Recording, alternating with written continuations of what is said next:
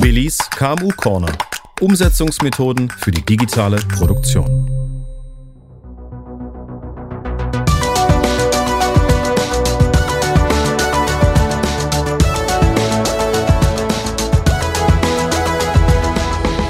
Hallo Billy. Hi Heute- Fred. Heute schon was Digitales gemacht? Ja, natürlich. Ja. Also das Digitale ist ja völlig auch bei uns im alltäglichen in den Alltag mit reingezogen.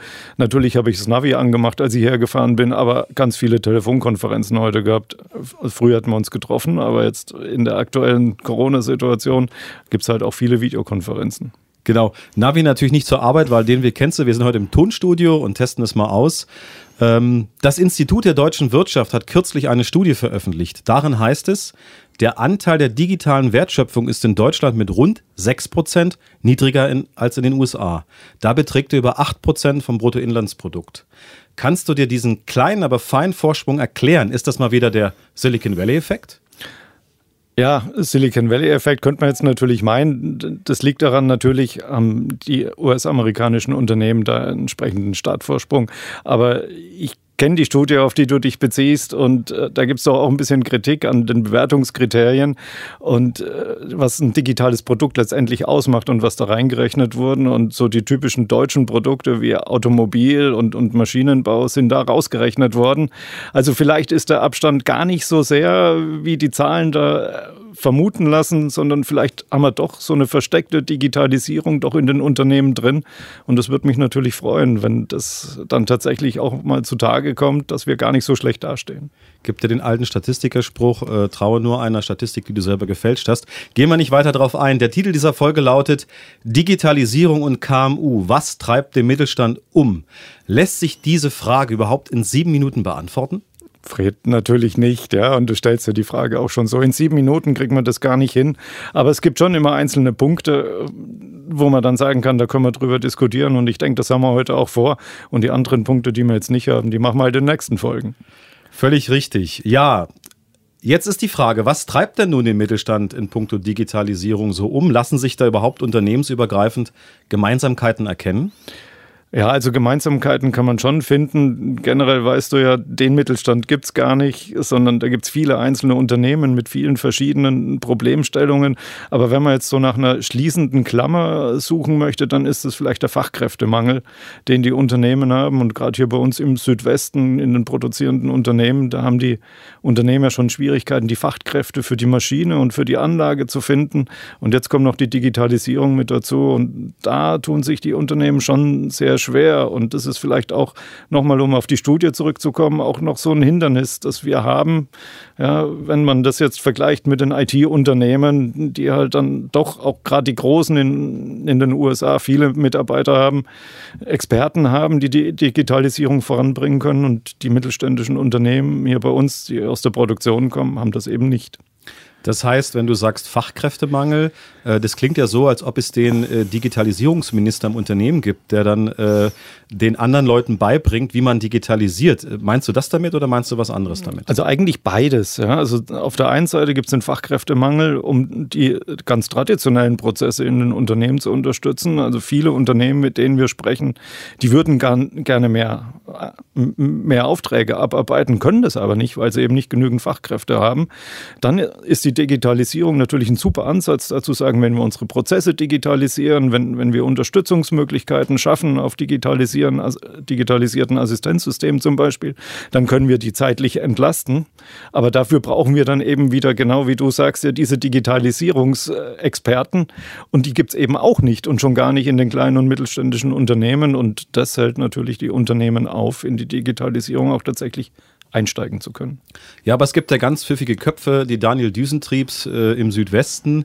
Ähm, die haben doch sicherlich erkannt, dass das ein Gap ist, was man schließen muss, personell und spezialisieren sich darauf. Also ich könnte mir vorstellen, die Digitalisierungsexperten, wir sprechen ja irgendwie seit 2013 von Industrie 4.0, da müsste es doch im Jahr 2021 schon ein paar geben auf dem Markt, oder?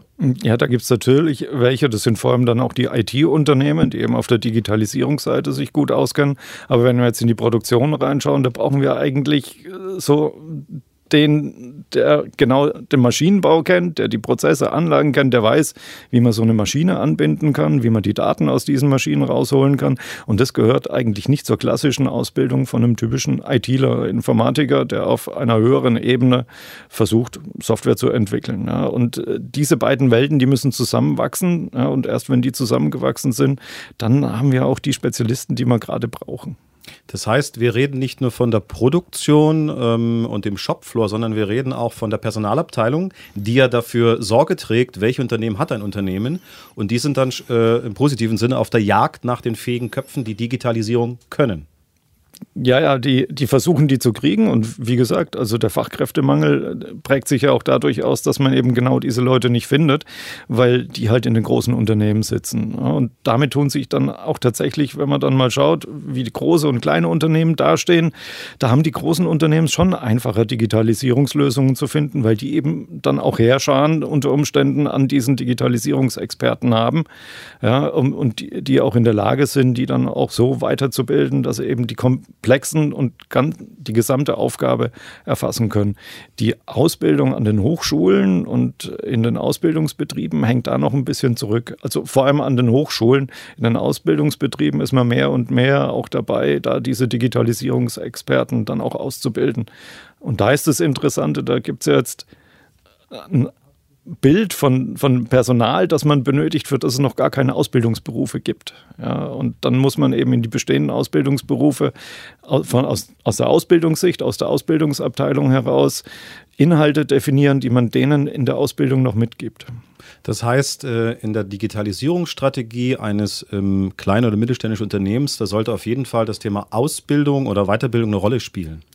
Auf jeden Fall. In Sachen äh, Digitalisierung. Auf, auf jeden Fall, Fred. Und ähm, hier bei der Allianz Industrie 4.0 Baden-Württemberg, da ist auch ein neuer Wettbewerb jetzt ausgehoben worden. Ja, der heißt Talente 4.0, der eben genau solche Beispiele dann auch entsprechend prämiert und darstellt, damit andere Unternehmen sich das anschauen können und sagen, Mensch, genau so müssten wir eigentlich auch unsere Ausbildung umbauen, damit wir die Experten dann in den nächsten Jahren haben, die wir tatsächlich brauchen, um diese Themen anzugehen. Wir haben gesprochen über den Fachkräftemangel, über ähm, ja, Experten, die ausgebildet werden müssen. Das heißt, äh, KMUs, Unternehmen in Summe müssen sich bewusst Zeit nehmen für, für Digitalisierung. Oder wie ist dein Eindruck? Ist das mittlerweile part of daily business? Nein, leider nicht. Leider nicht. Eigentlich sollte es so sein. Am besten hat jemand den Hut auf, ja, der sich dann um diese Digitalisierungsthemen kümmert. Und am besten wird diesem, dieser Person, die diesen Hut aufhat, dann auch ein kleines Team oder ein angemessenes Team äh, zur Seite gestellt, damit die also tatsächlich im Daily Business diese Digitalisierungsthemen angehen. Wenn dem nicht so ist, laufen die Unternehmen eben Gefahr, dass sie von einem Leuchtturmprojekt zum anderen stolpern, hätte ich jetzt fast gesagt, und keine Gesamtstrategie da dahinter steckt und das Ganze nicht planvoll angegangen wird, sondern hier mal eine Lösung entwickelt wird und da mal eine Lösung entwickelt wird, die aber nicht zusammenhängen. Und dann hat man am Ende mehrere Einzellösungen, viele sind sehr oft nicht, aber mehrere einzelne Lösungen, die für sich alleine stehen, aber das Gesamtkonzept ist nicht mhm. sichtbar. Und dann tut sich das Unternehmen langfristig oder mittel- bis langfristig dann durchaus auch schwer, den Sinn in der Digitalisierung zu sehen. Und das sollte eigentlich am Anfang stehen. Ja, das, du hast erwähnt, es braucht einen Kopfenfähigen, es braucht ein Team. Das erinnert mich so ein bisschen an ein Fußballteam. Da hat ja auch jeder seine Position. Oder nehmen wir mal ein Schiff. Da gibt es einen Steuermann, da gibt es jemanden, der ist fürs Deck zuständig, dann gibt es die äh, Kombüse, wie auch immer. Das heißt, äh, der, der Kopf einer Firma, der entscheidet, wie das Team strukturiert ist, benennt äh, sozusagen Teamleader und der muss sehen, dass die Dinge dann auch umgesetzt werden. Also gerade bei den KMU soll das tatsächlich so sein, ja, dass äh, die Geschäftsführung oder diejenigen, die eben die Verantwortung tragen, auch hinter diesen Aktivitäten stehen. Sonst würde ja das Team erst gar nicht entstehen oder das Team müsste halt dann vielleicht gegen anderes Mindset ankämpfen, was dann die Arbeit natürlich nicht erleichtert. Ja, dann kommen wir mal von den Menschen zu den ähm, Geschäftsmodellen. Folgende Aussage. Mittelständische Unternehmen können dieselben digitalen Geschäftsmodelle wie Konzerne entwickeln und betreiben, entweder alleine oder in Kooperation. Würdest du das so unterschreiben? Prinzipiell ja, würde ich tatsächlich so beschreiben. Durch die Digitalisierung ergeben sich hier viele Möglichkeiten, wo auch kleine mittelständische Unternehmen ähm, sehr ähnliche Angebote auch anbieten können wie große Unternehmen. Wie ich vorhin schon gesagt habe, große Unternehmen tun sich allerdings leichter, diese Entwicklungen voranzutreiben, weil sie eben entsprechende Manpower haben, was die kleineren nicht haben. Deswegen sollten sie tatsächlich sich überlegen, wenn sie hier voranschreiten wollen, dass sie sich in Kooperationen begeben, um dann auch zu erkennen, dass sie eben gemeinsam Dinge erledigen können, die sie alleine nicht machen können und damit auch einen Markt beackern, was ein Unternehmen eben alleine nicht kann. Dazu muss man sich allerdings auch öffnen, eventuell sogar mit einem Wettbewerber sich zusammentun und das ist auch entsprechend ein kultureller Wandel, der mit dieser Digitalisierung einhergehen muss. Aber da gibt es sicherlich Beispiele aus der Praxis, wo dieser Wandel schon stattfindet, oder? Wie, wie ist es denn aus deiner Praxis? Kennst du da Unternehmen, die das schon aktiv betreiben? Also vor allem erkennen wir, dass die Unternehmen mehr und mehr erkennen, dass sie sich da öffnen müssen. Und das ist schon noch ein schwieriger Prozess. Wir haben auch gesehen, dass gerade wenn es darum geht, neue Geschäftsmodelle zu entwickeln, die Unternehmen doch sehr zugeknöpft sind, um sich da zu öffnen, weil sie ja sagen, damit investieren wir in die Zukunft und wollen ein gewisses Standing auf dem Markt uns erarbeiten. Und da wollen wir eigentlich nicht so recht, dass da uns jemand mit reinguckt. Also gerade kleine mittelständische Unternehmen tun sich da tatsächlich noch sehr schwer. Es ist schon einfacher für die Unternehmen dann auch Kooperationen zu finden, wo man sagen, man ergänzt sich und steht nicht im Wettbewerb. Und bei diesen ergänzenden Aspekten, da sind sie dann doch wesentlich offener. Mhm. Co-Petition, das wäre dann das Zauberwort, also die Symbiose aus Corporation und Competition. Unser Titel leitet, äh, lautet ja, äh, was treibt den Mittelstand so um? Wir hatten den Fachkräftemangel, wir haben gesagt, wir brauchen Experten, wir brauchen Teams mit klaren Aufgaben. Was treibt denn die, die KMUs, die es ja nicht gibt, Billy, äh, was treibt die denn noch um in, in puncto Digitalisierung? Fallen dir da noch ein paar Dinge ein? Ja, da sind wir wieder bei der Klammer wie vorhin. Und neben dieser Klammer des Fachkräftemangels ist es sicherlich, ähm, dass wir immer wieder beobachten, dass die Unternehmen Schwierigkeiten überhaupt haben, überhaupt erstmal anzufangen ja, und, und zu wissen, wo sollen wir eigentlich zuerst anfangen, weil sie ja selbst erkennen, dass wenn sie halt mal irgendwo anfangen, dass halt dann genau wieder ein Leuchtturmprojekt oder ein Projekt umgesetzt wird und äh, dass es eigentlich äh, braucht einen Plan und da wissen sie nicht so recht, was sich lohnt, was sich an Anstrengungen lohnt und ob sich das hinterher dann auch auszahlen wird. Ein großes Problem ist da auch die Frage nach, nach den Standards. Ja, also auf welches Pferd sollten wir jetzt setzen, wo es ja noch nicht unbedingt die vielen Standards gibt.